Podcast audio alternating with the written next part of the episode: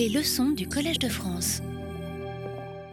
Mesdames, Messieurs, dans cette leçon, il sera question de ce que l'on désigne en droit anglo-américain par policy considerations ou policy arguments dans des décisions judiciaires. Provisoirement, ces termes peuvent être définis comme la partie d'une décision où le juge prend en compte comment l'ordre social, au sens large, comprenant l'ordre politique, l'ordre économique, la vie publique en général, telle qu'elle entre dans le champ d'action du droit, pourra être affecté par le principe établi par la décision. Il ne s'agit donc pas simplement de l'effet de précédent judiciaire de la décision à l'égard des litiges ultérieurs, mais de l'effet que peut avoir une décision dans un cas particulier sur le comportement des acteurs sociaux à l'échelle de toute la société. Quelque peu comme lorsqu'une nouvelle loi ou une nouvelle réglementation est promulguée et que le législateur ou l'auteur du règlement souhaite que les justiciables adaptent leur comportement en fonction de cette nouvelle norme, soit parce qu'ils entendent décourager certains comportements, soit au contraire parce qu'ils entendent inciter les justiciables ou certaines catégories de justiciables à adopter de nouveaux comportements. L'argument de cette leçon consiste à avancer que dans tout ordre juridique, il est utile que les juges prennent en compte de telles considérations. De plus, et là il pourrait y avoir un degré d'innovation dans la plupart des ordres juridiques européens continentaux, que de telles considérations devraient être explicitement comprises dans la motivation des jugements.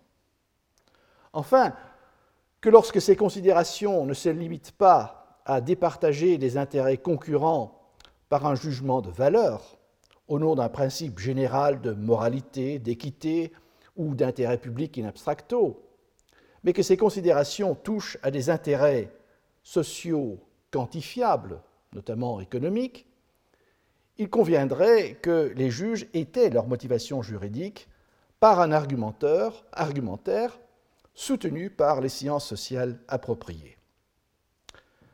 Au-delà du propos de cette leçon-ci, on pourrait dire en amont de cet argument, cette extension de la motivation judiciaire impliquerait dans la plupart de nos pays une adaptation importante de la formation et de la méthode des juristes et des juges qui consisterait à assimiler plus systématiquement et concrètement que ce n'est aujourd'hui le cas les techniques et modes de pensée des sciences sociales dans la pensée juridique.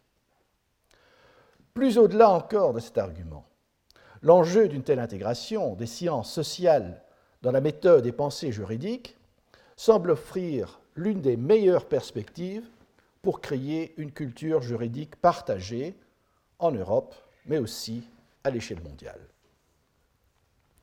Cette dernière réflexion peut être illustrée, tout en donnant à titre d'exemple, l'une des décisions anglaises les plus citées à propos des policy considerations, par un jugement anglais qui fait déjà date, Spartan Steel de 1973. Spartan Steel exploitait une usine d'acierie à Birmingham. Les défendeurs, Martin Echo, était une entreprise ayant effectué des travaux d'excavation. À l'occasion de ces travaux, ils abîmèrent le conduit d'électricité qui approvisionnait, depuis la centrale d'électricité, l'usine de Spartan Steel. La coupure qui s'ensuivit causa des dommages à la fonderie et à la partie d'acier en voie de fabrication. Spartan Steel fut contraint d'arrêter ses travaux pendant la coupure d'électricité qui dura 15 heures elle intenta une action contre l'entreprise ayant causé la coupure. Cette action était fondée sur la catégorie de responsabilité civile de negligence. Contrairement au droit français, la common law anglaise n'a pas de principe général de responsabilité civile du type de l'ancien article 1382 du Code civil, à présent je crois que c'est l'article 1240. Le droit de la responsabilité civile, law of torts en anglais, consiste en différentes catégories d'actes ou comportements, les torts, on reconnaît dans ce terme l'ancien français, le law French, entraînant la responsabilité civile. Chacune de ces catégories, faisant écho aux formules des, anciennes actions dans la procédure anglaise sur bref, les writs, est caractérisée par des conditions spécifiques d'application et éventuellement des règles propres quant à la procédure, la preuve notamment, et aux résultats que l'action peut viser. Parmi ces différentes catégories de torts ou actes, on parle aussi dans le temps, je crois, de quasi-délit, mais je crois que le terme est un peu en désuétude, donc ces actes qui entraînent la responsabilité civile, le tort de négligence est potentiellement le plus général. Il suppose trois conditions. Premièrement, qu'il existait entre le demandeur et le défendeur une obligation de diligence, la fameuse duty of care. Deuxièmement, que le défendeur était en manquement à cette obligation. Enfin, troisièmement, qu'un préjudice ait résulté pour le demandeur de ce manquement. Le tort de négligence est par conséquent plus restrictif que l'article 1240 ou anciennement 1382 du Code civil, en ce qu'il requiert ce rapport préalable entre l'auteur et la victime du préjudice exprimé par la duty of care, l'obligation de diligence.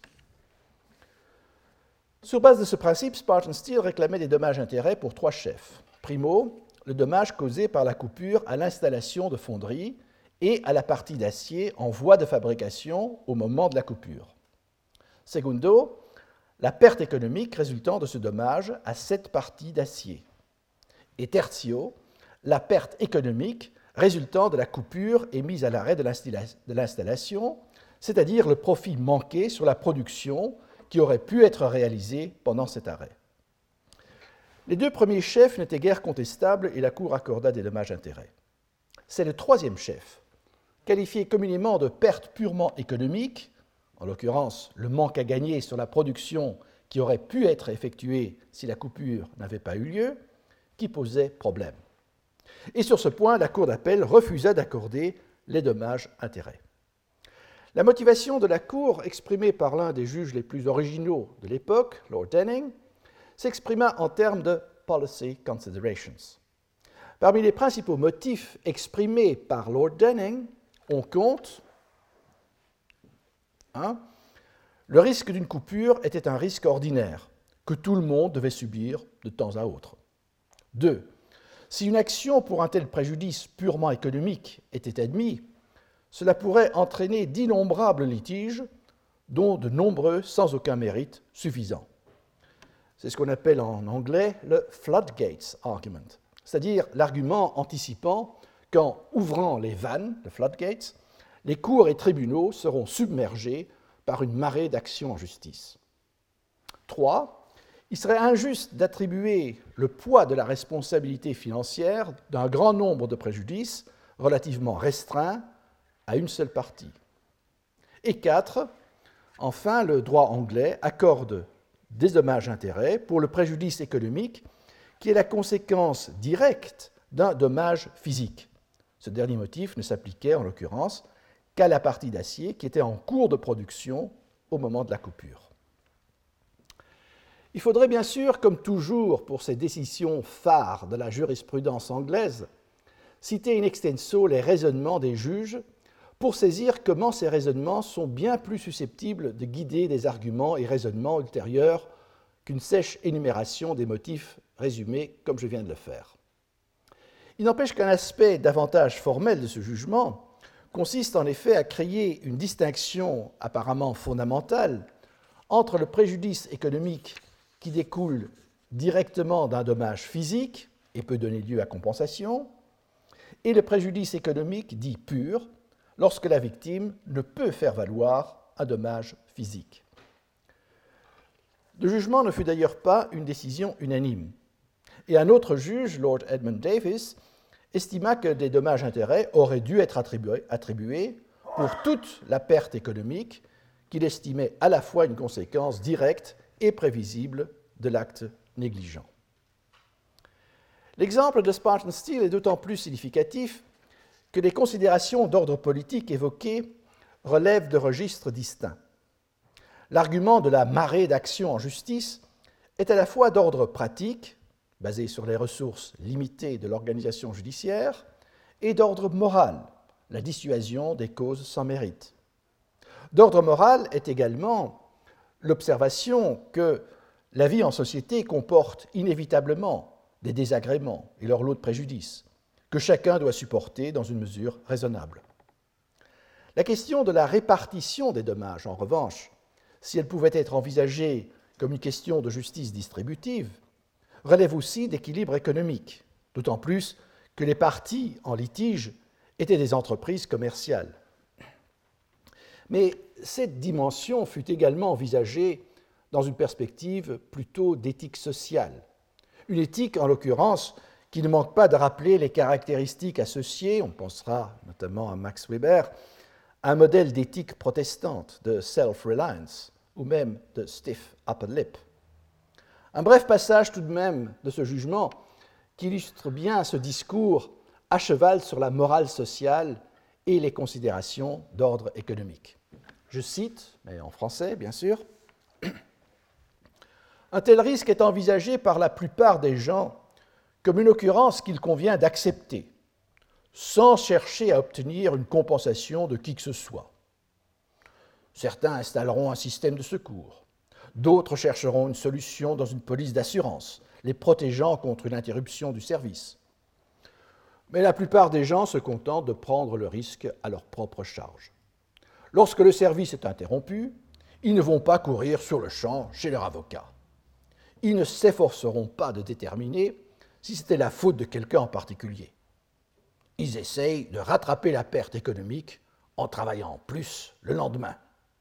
Voilà une attitude saine que le droit se doit d'encourager. Fin de citation. Malgré ma traduction, j'espère que j'aurai relayé l'impression que le ton du discours judiciaire est ici tout autant pertinent que sa teneur pour saisir la portée de la décision. Coïncidence. Alors que j'avais décidé de longue date de présenter en exergue brièvement ce jugement de Spartan Steel, voilà qu'il y a quelques semaines, nous avions à la faculté de droit de Louvain-la-Neuve un professeur chinois qui vint donner un cours invité sur le droit comparé en Chine.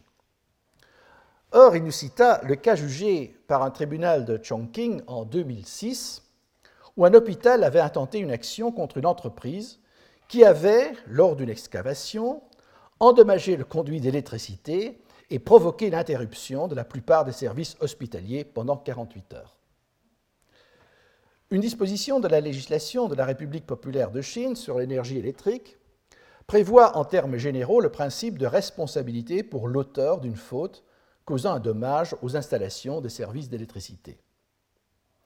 Sur base d'une étude doctrinale sur le droit concernant le préjudice économique pur, le juge chinois cita indirectement des passages du jugement de Lord Denning dans Spartan Steel afin de justifier une interprétation restrictive excluant, essentiellement pour les mêmes motifs de politique, l'indemnisation du préjudice économique pur. Malgré les réserves que l'on peut entretenir envers le principe établi dans Spartan Steel, il est évident que sa justification politique est susceptible d'être invoquée, voire, comme dans l'exemple chinois, suivie, dans des juridictions très différentes, même si le système juridique est lui-même fondé sur d'autres règles. Avant de revenir sur les policy considerations en droit anglais, il convient de se demander si un tel registre de motivation judiciaire appartient également à la tradition des systèmes dits de civil law, c'est-à-dire d'inspiration romaniste ou du moins des systèmes continentaux en Europe. À l'occasion d'un article de droit comparé, le professeur Fabrice Ourqueby avait attiré l'attention des juristes français sur l'importance des raisonnements conséquentialistes, c'est le terme français qu'il utilise et que je reprendrai ici, dans la jurisprudence anglo-américaine. Pour le juriste français, il apparaît difficile d'apprécier combien ces considérations perçues comme portant sur des facteurs non juridiques se situent néanmoins dans les jugements anglo-américains où ils sont exprimés, au cœur même de l'argumentation juridique. Peut-être cette perception est-elle toutefois faussée par une conception trop restrictive, trop compartimentalisée du droit, ou du moins du raisonnement juridique. Il me semble par ailleurs probable que dans une culture juridique comme celle des États-Unis, où le courant du réalisme juridique a été particulièrement influent, la disposition de nombreux juges à recourir à des considérations de politique économique ou sociale ou à la sociologie a sans doute été plus forte que dans les pays où, soit en vertu d'un dogmatisme conscient, soit en raison d'un manque d'entraînement à incorporer de telles considérations dans la méthode et le raisonnement, ce recours n'appartient pas aux conventions professionnelles. Le recours aux considérations conséquentialistes est également perçu comme une expression d'un mode moins formaliste qu'en France pour motiver les jugements. Dans les plaidoiries orales et écrites et dans les jugements, avocats et juges anglo-américains partageraient un registre et un style argumentatif commun. Chez les uns et les autres, le caractère argumentatif du raisonnement impliquerait que le raisonnement proposé n'a jamais qu'une valeur relative, provisoire, et qu'il s'agit, dans un premier temps, de convaincre que l'argument proposé est, dans les circonstances du litige, relativement le meilleur. Pour l'avocat, le récipiendaire de l'argument serait évidemment avant tout la Cour. Pour la Cour, les plaideurs, et notamment la partie perdante, la communauté juridique, en raison du rôle de précédent, voire même l'opinion publique, afin d'assurer que la décision soit reçue comme acceptable et soit socialement légitimée. Euh, personnellement, je suis plutôt sceptique à propos de ce dernier argument. Les cas où l'opinion publique sera amenée à avoir connaissance de la portée générale d'une décision judiciaire sont certainement en dehors du droit pénal et des causes qui reçoivent un large écho dans la presse, plutôt rares. Et même dans ces cas, le raisonnement de la Cour tend à être largement ignoré ou résumé à l'extrême dans le discours médiatique. De même, l'idéal qu'une motivation d'un juge facilitera son acceptation par la partie perdante me semble en général davantage une formule plutôt théorique de wishful thinking. Reste l'acceptation de la décision par la communauté juridique, en particulier des professions judiciaires. Ce facteur peut effectivement jouer un rôle, mais plus facilement dans un monde professionnel restreint et relativement homogène, comme l'a longtemps été l'organisation des juges et avocats dans le cadre des Inns of Court londoniens, ou dans les systèmes juridiques où il existe encore un prestige et un ascendant des cours supérieurs sur les professions des praticiens, comme c'est peut-être le cas en France ou en Allemagne. Dans une perspective historique, la remarque sur le caractère argumentatif informel est sans doute la plus significative même si l'on admet que le système anglo-américain a à cet égard fait l'objet d'une analyse critique, notamment du point de vue français, parce qu'il impliquerait que le recours à l'argument conséquentialiste reflèterait un mécanisme où le principe, le principe, la règle, résulte de la conséquence. Or, c'est précisément le mécanisme même qui a été, au Moyen Âge, à la base de la formation de la common law anglaise. Celle-ci ne s'est développée que tardivement, selon le cliché actuellement généralisé d'un droit jurisprudentiel opérant à coup de précédent des instances judiciaires supérieures, un stare decisis assez rigide. Au départ, les plaidoiries correspondaient à la phase préliminaire des débats judiciaires, avant que la cause ne soit renvoyée devant un jury pour trancher les questions de fait, afin d'établir préalablement non seulement quelles questions de fait seraient posées au jury, et feraient donc sur place l'objet de l'instruction et de l'administration de la preuve devant les jurés, mais aussi quelle serait la portée juridique d'une réponse, positive ou négative, à ces questions. Ces débats préliminaires, informels, dans le sens où lorsqu'on constatait qu'une avenue de raisonnement n'aboutissait pas à l'effet souhaité, ce raisonnement pouvait être rétracté permettait aux principaux acteurs judiciaires, juges et avocats influents, de développer en commun la common law en fonction des intérêts que l'administration de la justice royale entendait protéger. Ce système des pleadings préalables a depuis longtemps été abandonné dans le système anglais, mais un dialogue argumentatif entre conseil et juge à propos des questions controversées ou irrésolues demeure un trait caractéristique du processus décisionnel, du moins devant les cours supérieures saisies de telles questions. En ce sens, la critique selon laquelle la règle résulte de la conséquence se fonde sur un trompe-l'œil.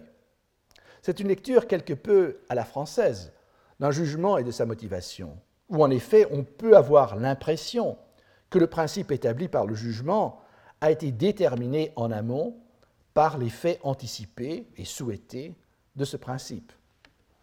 Cependant, cette analyse omet de remonter plus en amont encore et d'apprécier combien la sélection des principes alternatifs dont on évaluera les effets est elle-même déterminée par des contraintes fortement prédéterminées par le système juridique. En d'autres termes, en retournant la formule, on pourrait répliquer que la conséquence prise finalement en considération ne résulte elle-même que d'un principe gouverné par un ensemble de règles qui s'imposent aux juges. En France, le recours à des considérations conséquentialistes, voire d'ordre politique, au sens large, c'est-à-dire l'anticipation et l'appréciation des effets d'une décision à portée générale, dans les décisions judiciaires, n'appartient pas à la tradition juridique moderne. La réaction révolutionnaire aux anciens arrêts de règlement s'oppose par ailleurs au principe, même d'une décision judiciaire à portée générale, même si de nos jours il est devenu quelque peu anachronique de reléguer la jurisprudence à une source secondaire du droit. La portée sociale de la jurisprudence, de plus en plus reconnue, suppose que les juges puissent explicitement en prendre compte dans leur jugement. André Tung avait déjà plaidé en ce sens, en particulier pour les conséquences économiques et sociales des arrêts de la Cour de cassation. Fabrice Ourqueby a plus récemment avancé que si certaines des cours supérieures en France ne présentent guère d'application de motivation conséquentialiste, celles-ci peuvent néanmoins parfois être comprises parmi les non-dits du jugement.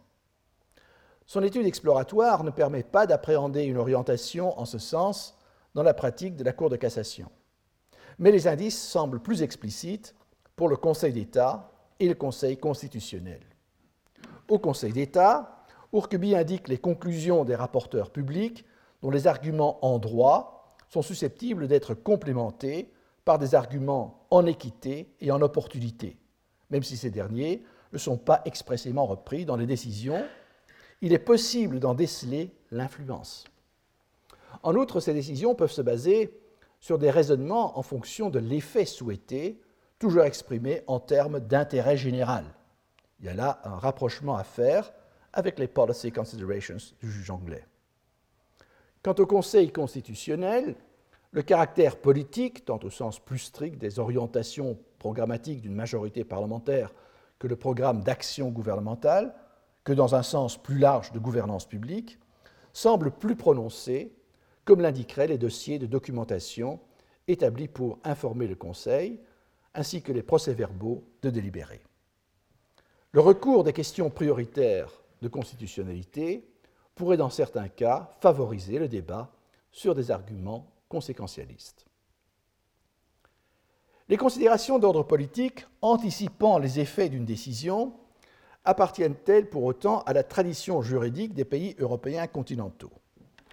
Dans la mesure où le légalisme renforcé par des lumières, les codifications et le positivisme du XIXe siècle ont eu tendance à renforcer une pensée juridique formaliste et plus ou moins conceptualisée, une Begriffsjurisprudence au sens large, qui n'a été dans la méthode de raisonnement que très imparfaitement corrigé par une méthodologie longtemps dominée par une théorie générale du droit privé, prenant en compte avant tout les conflits d'intérêts, cette approche indifférente ou hostile aux arguments conséquentialistes n'appartiendrait pas à la tradition d'inspiration romaniste.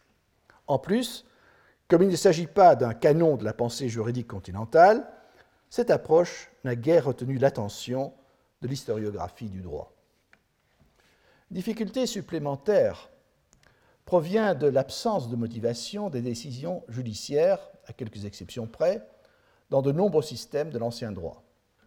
Cependant, d'autres sources proches de la pratique judiciaire permettent indirectement de sonder la pratique d'anciens régimes. Ainsi, les documents argumentatifs, comme les plaidoiries et avis juridiques, concilia, parer, et même les relations doctrinales de procès et jugement par des praticiens, ce qu'on appelle les recueils de jurisprudence ou l'arestographie, permettent de sonder les types d'arguments qui étaient non seulement produits par les plaideurs ou leurs conseils, mais également ceux susceptibles de constituer une justification des décisions judiciaires. Les sources de la pratique que j'ai moi-même étudiées ont principalement fait apparaître de tels arguments conséquentialistes dans des causes où étaient en jeu des conflits d'intérêts économiques et commerciaux. Peut-être que dans d'autres matières, les praticiens étaient davantage enclins à s'en remettre à des non-dits, mais c'est un domaine qui doit encore être étudié plus systématiquement. Dès le Moyen Âge, on constate cependant que l'argumentation politique pouvait être très explicite. Ainsi, dans le contentieux récurrent concernant la navigation dans l'estuaire de l'Escaut, que j'ai eu l'occasion d'étudier plus en détail pour les XVe et XVIe siècles, on reconnaît un conflit d'intérêts majeur entre deux principautés néerlandaises de l'union personnelle sous les ducs de Bourgogne, le comté de Zélande et le duché de Brabant.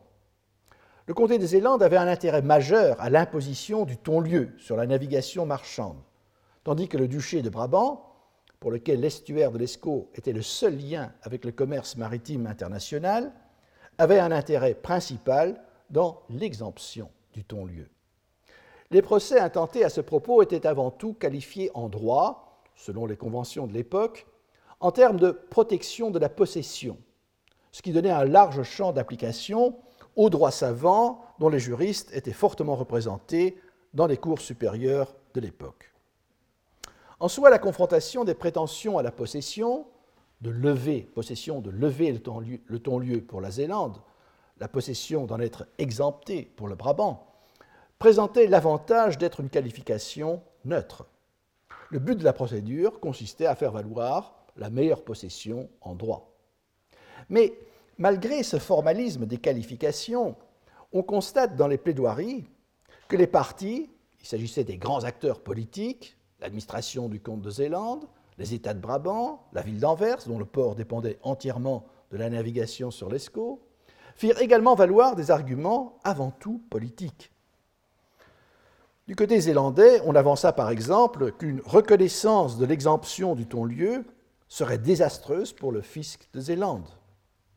Du côté brabançon, l'argument miroir était que le ton-lieu aurait pour effet de rendre les denrées exportées ou importées par l'ESCO, seule artère du commerce maritime pour le Brabant, moins concurrentielles, ce qui provoquerait le déclin des foires et marchés brabançons, partant des revenus du fisc du duché.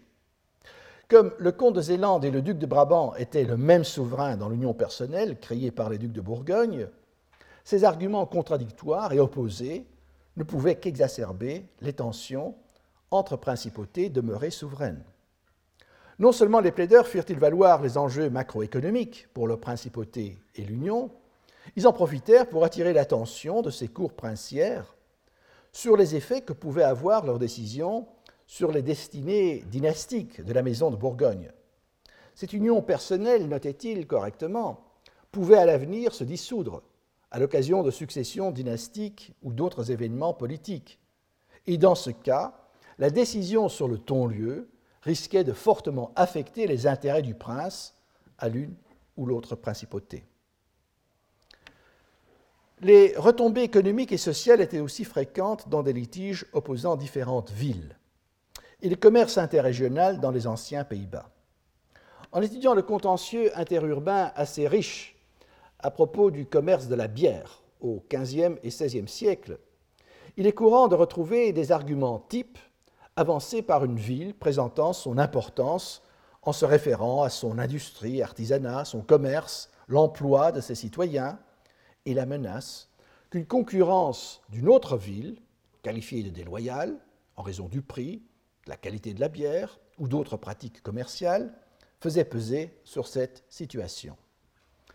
La multiplication de ces causes devant les cours supérieures reflète à cette époque la montée en puissance du prince et sa position suprême au-dessus des principautés, même si sa légitimité demeurait fondée sur sa position de prince territorial dans chaque province.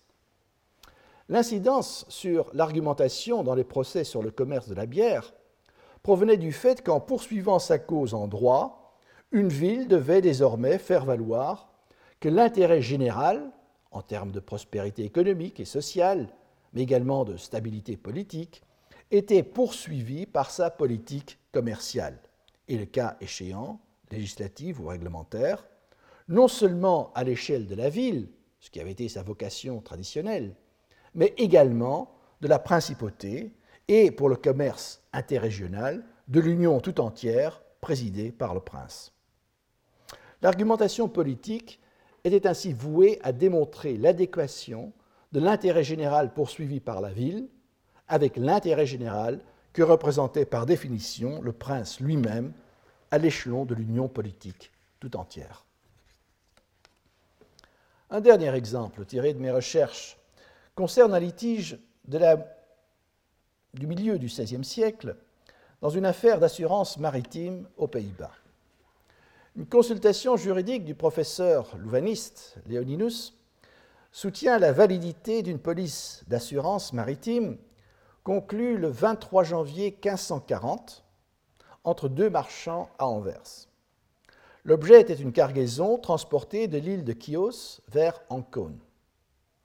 Plus tard, les parties furent informées que le navire et sa cargaison avaient péri au large de Chios en décembre 1539, soit une quarantaine de jours avant la conclusion du contrat d'assurance. La question centrale était dès lors si une assurance pouvait porter sur un sinistre déjà réalisé. L'avis de Léoninus commence par évoquer les règles générales en la matière. En vertu des règles de Jus Commune, un contrat à risque, comme l'assurance, est valable pour autant que le risque en question ne se soit pas réalisé préalablement. Dans un second temps, le juriste se base sur le droit envers soi. Notons qu'à l'époque, Anvers était le principal port marchand du nord-ouest de l'Europe et en même temps un centre financier international où étaient conclues des transactions sur des denrées ou opérations qui ne passaient jamais par Anvers, comme dans ce cas-ci.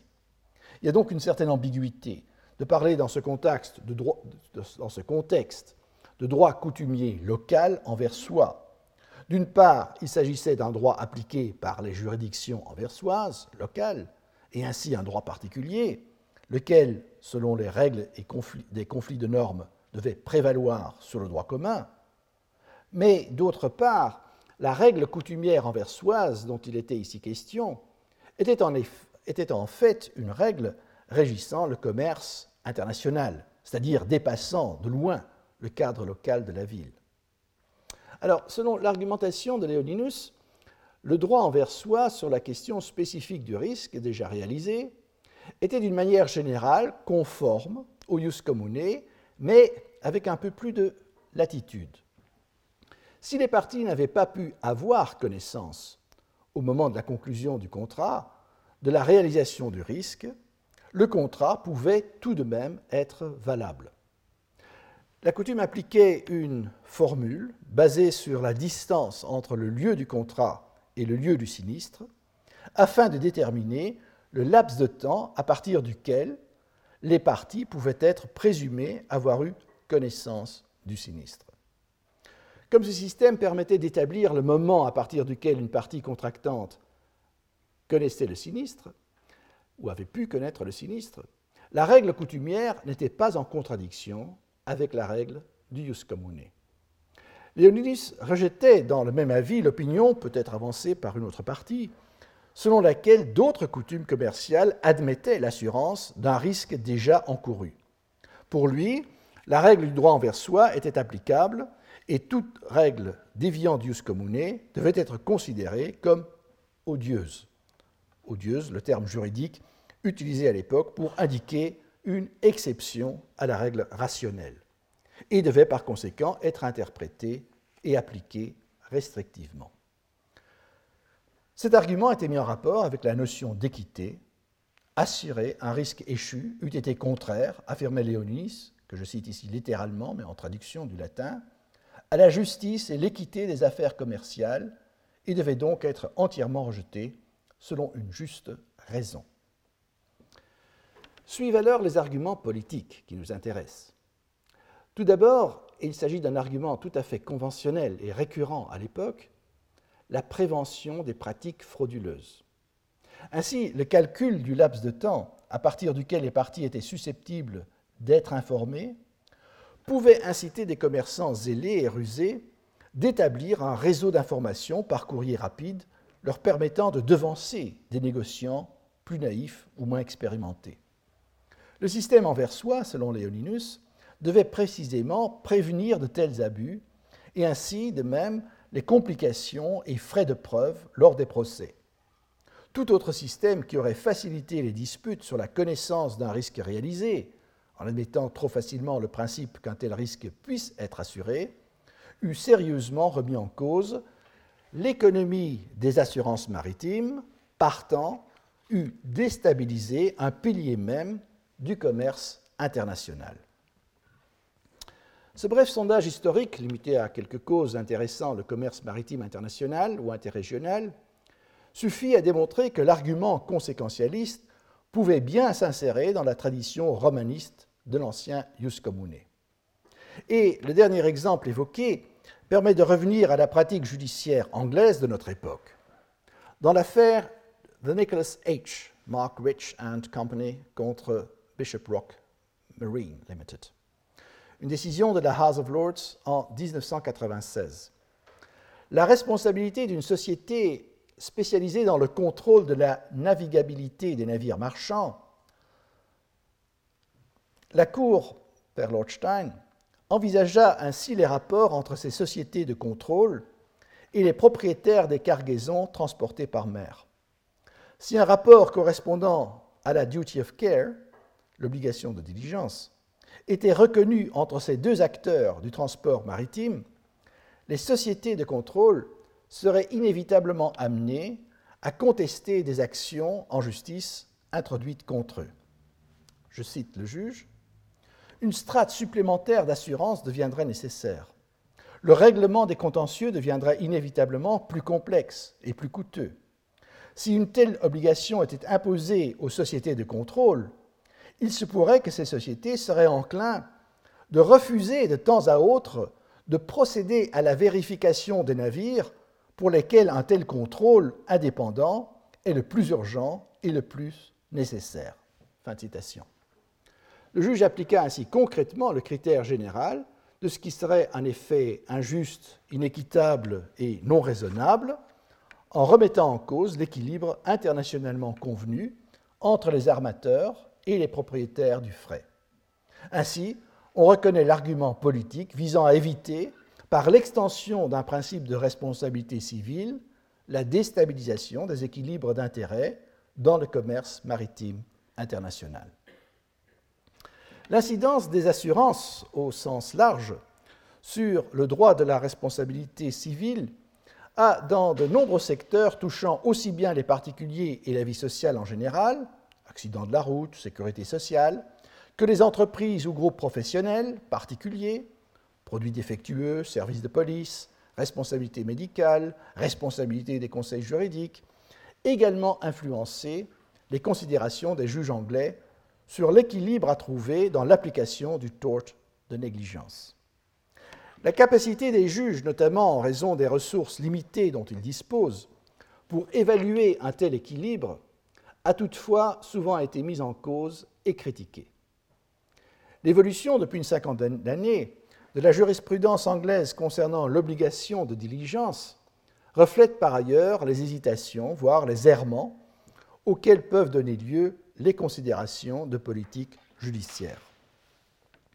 Au cours des années 1970 et 1980, la notion d'obligation de diligence a été fortement étendue par les cours supérieures anglaises, à tel point que de nombreux juristes s'attendaient à ce que cette évolution aboutisse assez rapidement à un principe général de responsabilité pour faute ou négligence fautive, comparable au principe de l'ancien article 1382 du Code civil.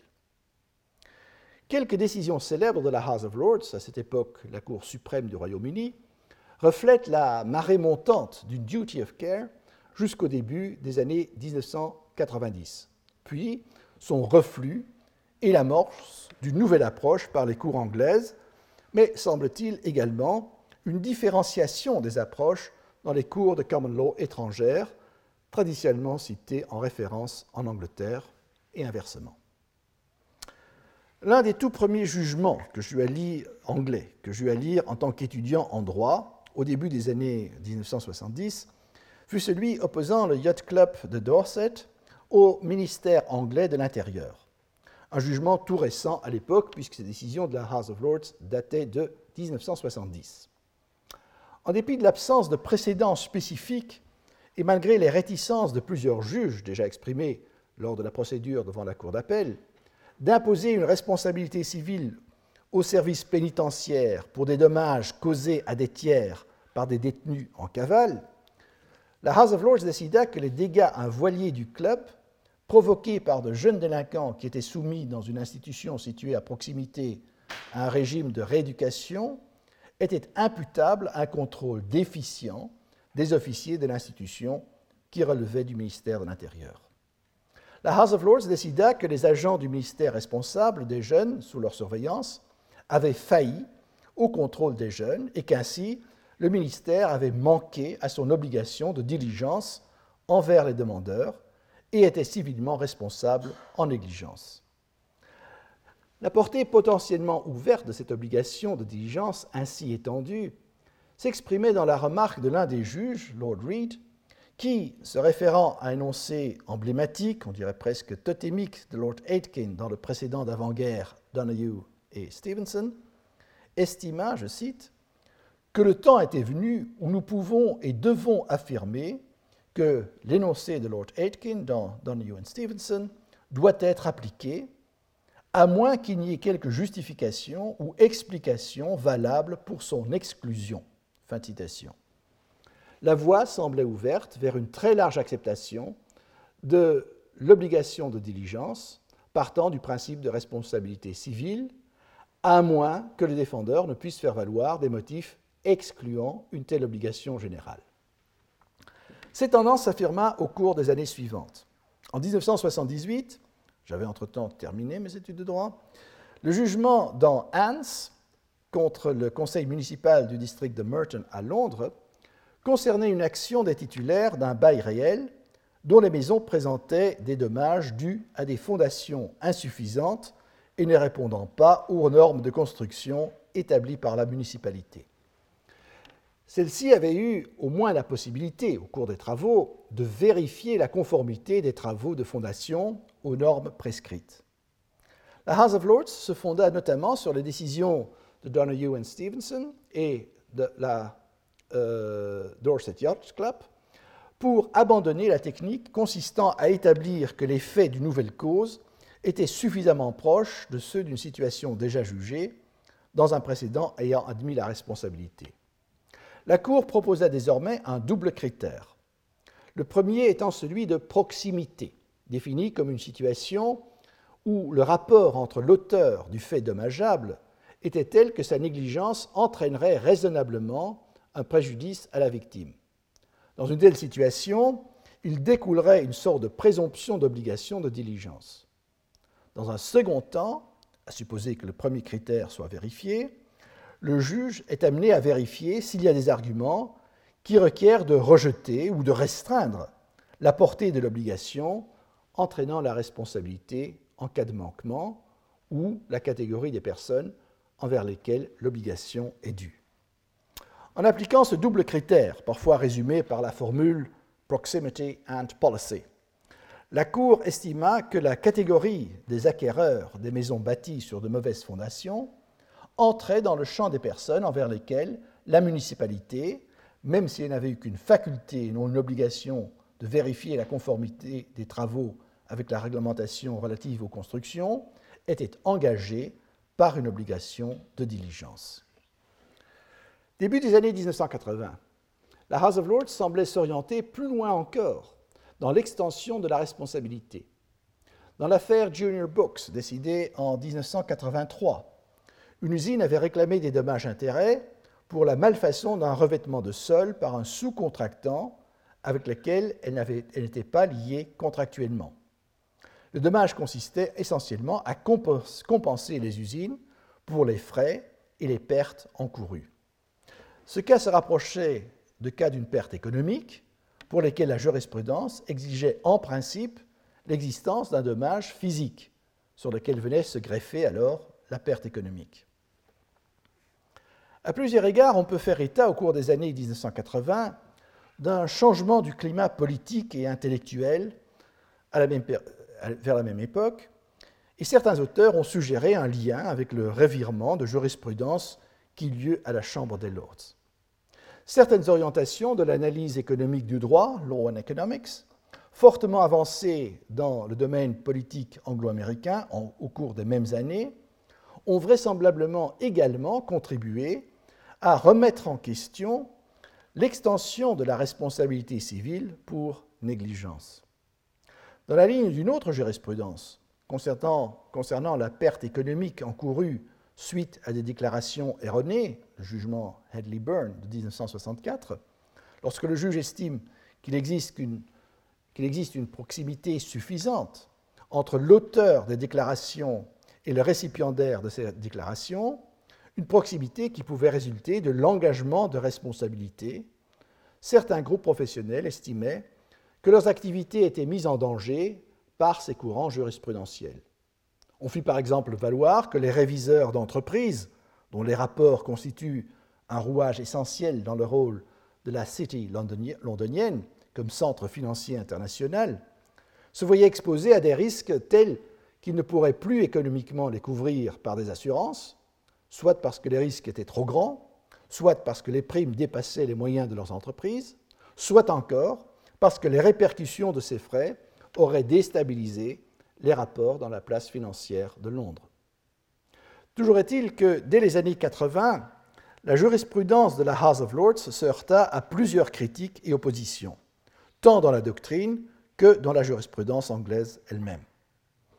En 1900, en 1991, se prévalant de la faculté de revenir sur sa propre jurisprudence, la House of Lords décida de renverser le précédent établi par Hans.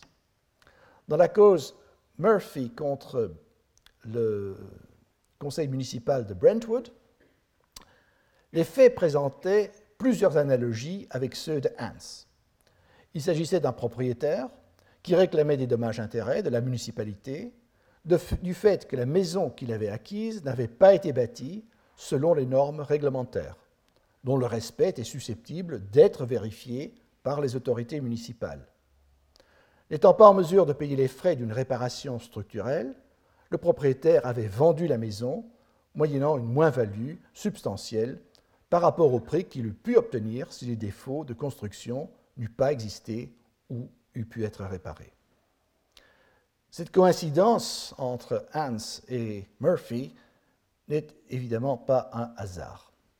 Dans sa décision, la House of Lords a voulu se dégager de la logique d'un engagement de responsabilité présumé et a remplacé le double critère, proximity and policy, du jugement dans Hans par un triple critère de prévisibilité, proximité et d'un effet équitable, juste et raisonnable, just, fair and reasonable. Les considérations conséquentialistes semblent parfois intégrées dans ces derniers critères, mais peuvent encore venir s'ajouter comme un motif distinct au raisonnement judiciaire.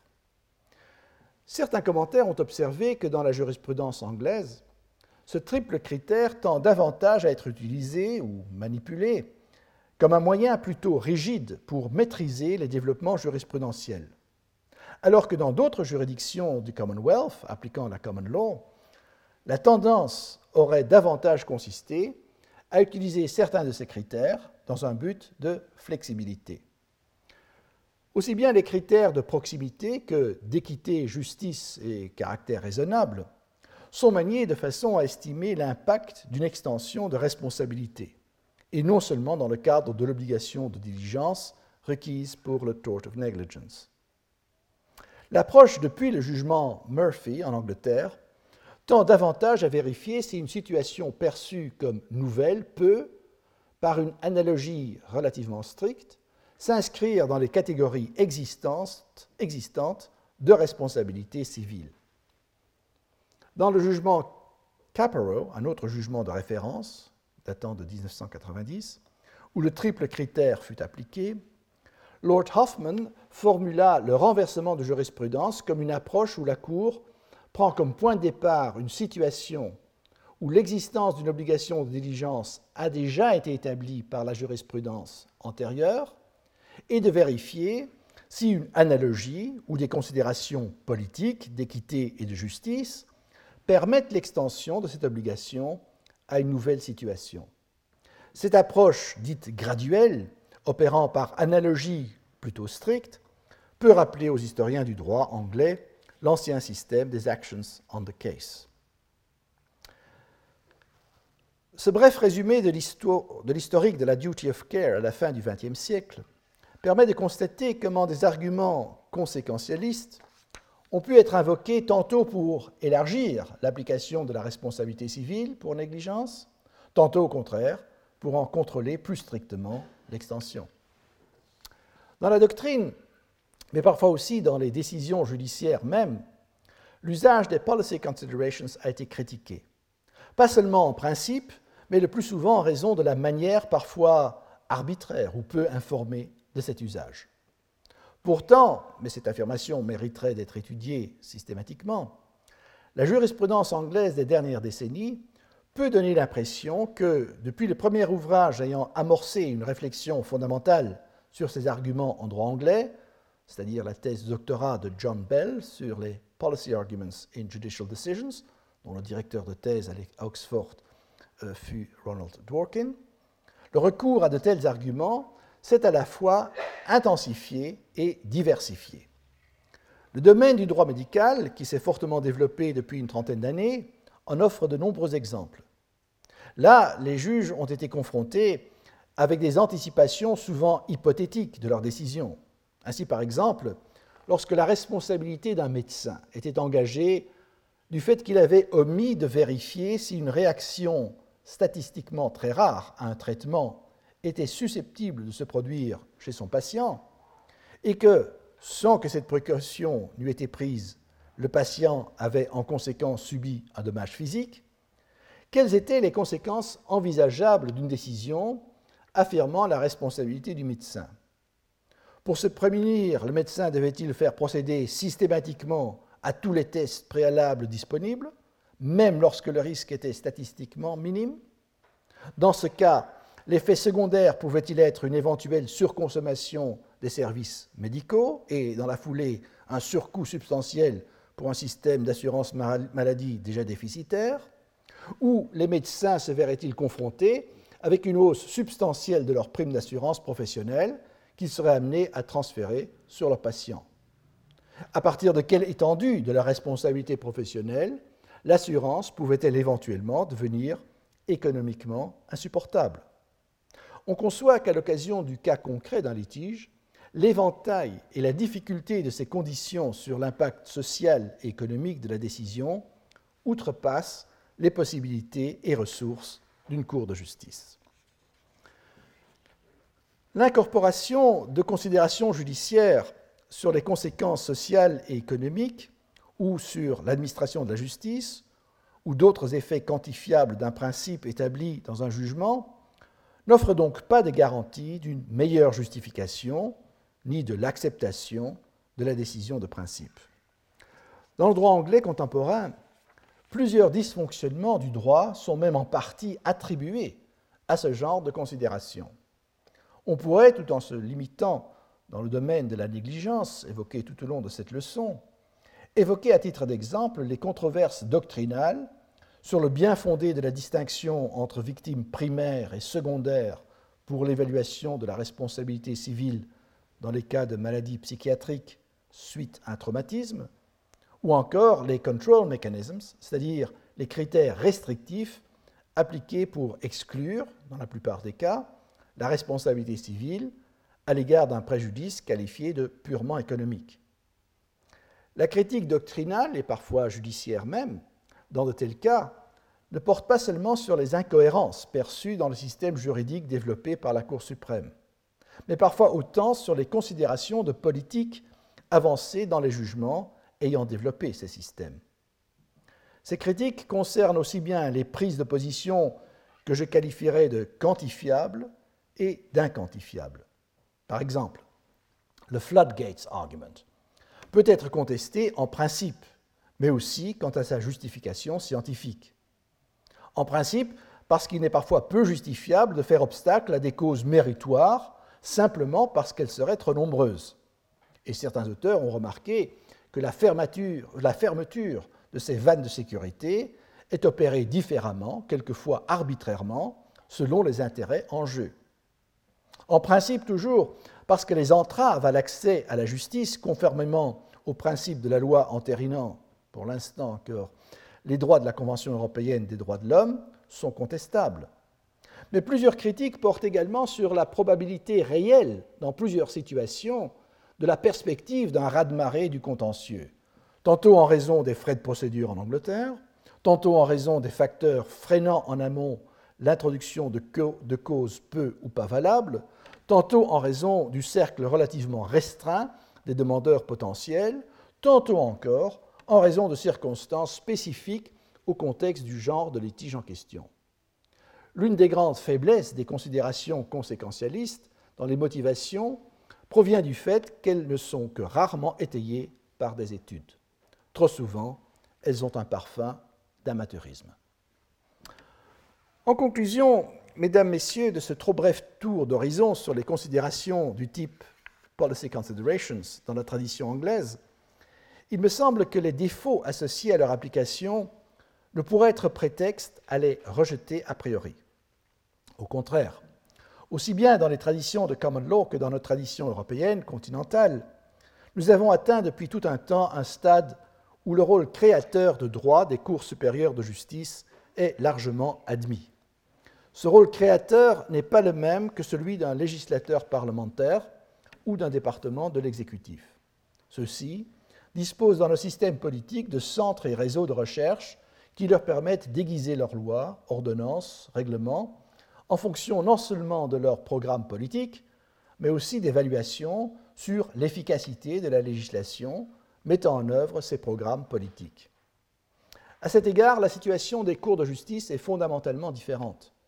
Elles n'ont aucune légitimité pour poursuivre un agenda politique propre et elles ne disposent pas des moyens suffisants pour évaluer l'effet social de leurs décisions. Pour autant, ces décisions ont des effets et il convient donc d'armer la justice pour procéder à de telles évaluations. Il s'agit, au niveau de, l'administration de la justice, d'assurer une bonne gouvernance. Une autre différence par rapport au législateur est le caractère limité de la création de droits par la jurisprudence au cas par cas. Ce n'est toujours qu'un seul principe qui ne peut être adapté ou introduit. Cette approche prévient le risque d'arrêt de règlement à l'ancienne.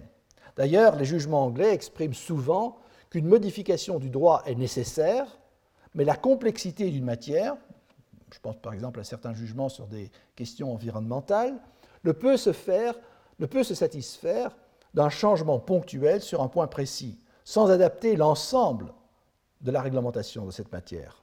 Ainsi, dans de nombreux cas, un jugement se borne à indiquer une réforme qui lui semble souhaitable ou nécessaire, tout en renvoyant le dossier aux acteurs politiques de l'exécutif et du Parlement. Mais même dans la catégorie résiduaire de cause où, sur un principe spécifique, la Cour intervient comme lawmaker, créatrice d'une règle de droit, ou modifie, en la restreignant ou l'étendant, la portée d'une règle, l'utilité de policy considerations explicitées dans les jugements me paraît une exigence de bonne gouvernance et de bonne administration de la justice. Les moyens administratifs et institutionnels dont dispose l'exécutif et, dans une moindre mesure, le Parlement pour s'informer sur les effets des mesures envisagées peuvent-ils être mis à disposition des institutions judiciaires? Cette éventualité risque de comporter des conflits d'intérêts allant jusqu'à brouiller la séparation des pouvoirs. Le renforcement des moyens de recherche au service spécifique du pouvoir judiciaire, déjà le plus souvent sous-financé, est sans doute peu réaliste. Mais d'autres stratégies sont envisageables. On peut par exemple espérer que des institutions de recherche ou des organismes favorisant la recherche, en France on songera aux réservoirs des universités, des grandes écoles orientées vers les sciences humaines, du CNRS, d'organismes comme la mission Droit et Justice, parmi d'autres, puissent faire preuve de suffisamment d'indépendance scientifique pour établir des réseaux durables avec la justice, afin de pouvoir, parfois même dans des délais restreints, à l'expertise qui fait défaut aux juges. Mais encore faut-il que ceux-ci soient suffisamment formés pour pleinement assimiler une telle expertise. Je vous remercie. Retrouvez tous les contenus du Collège de France sur www.colège-2-france.fr.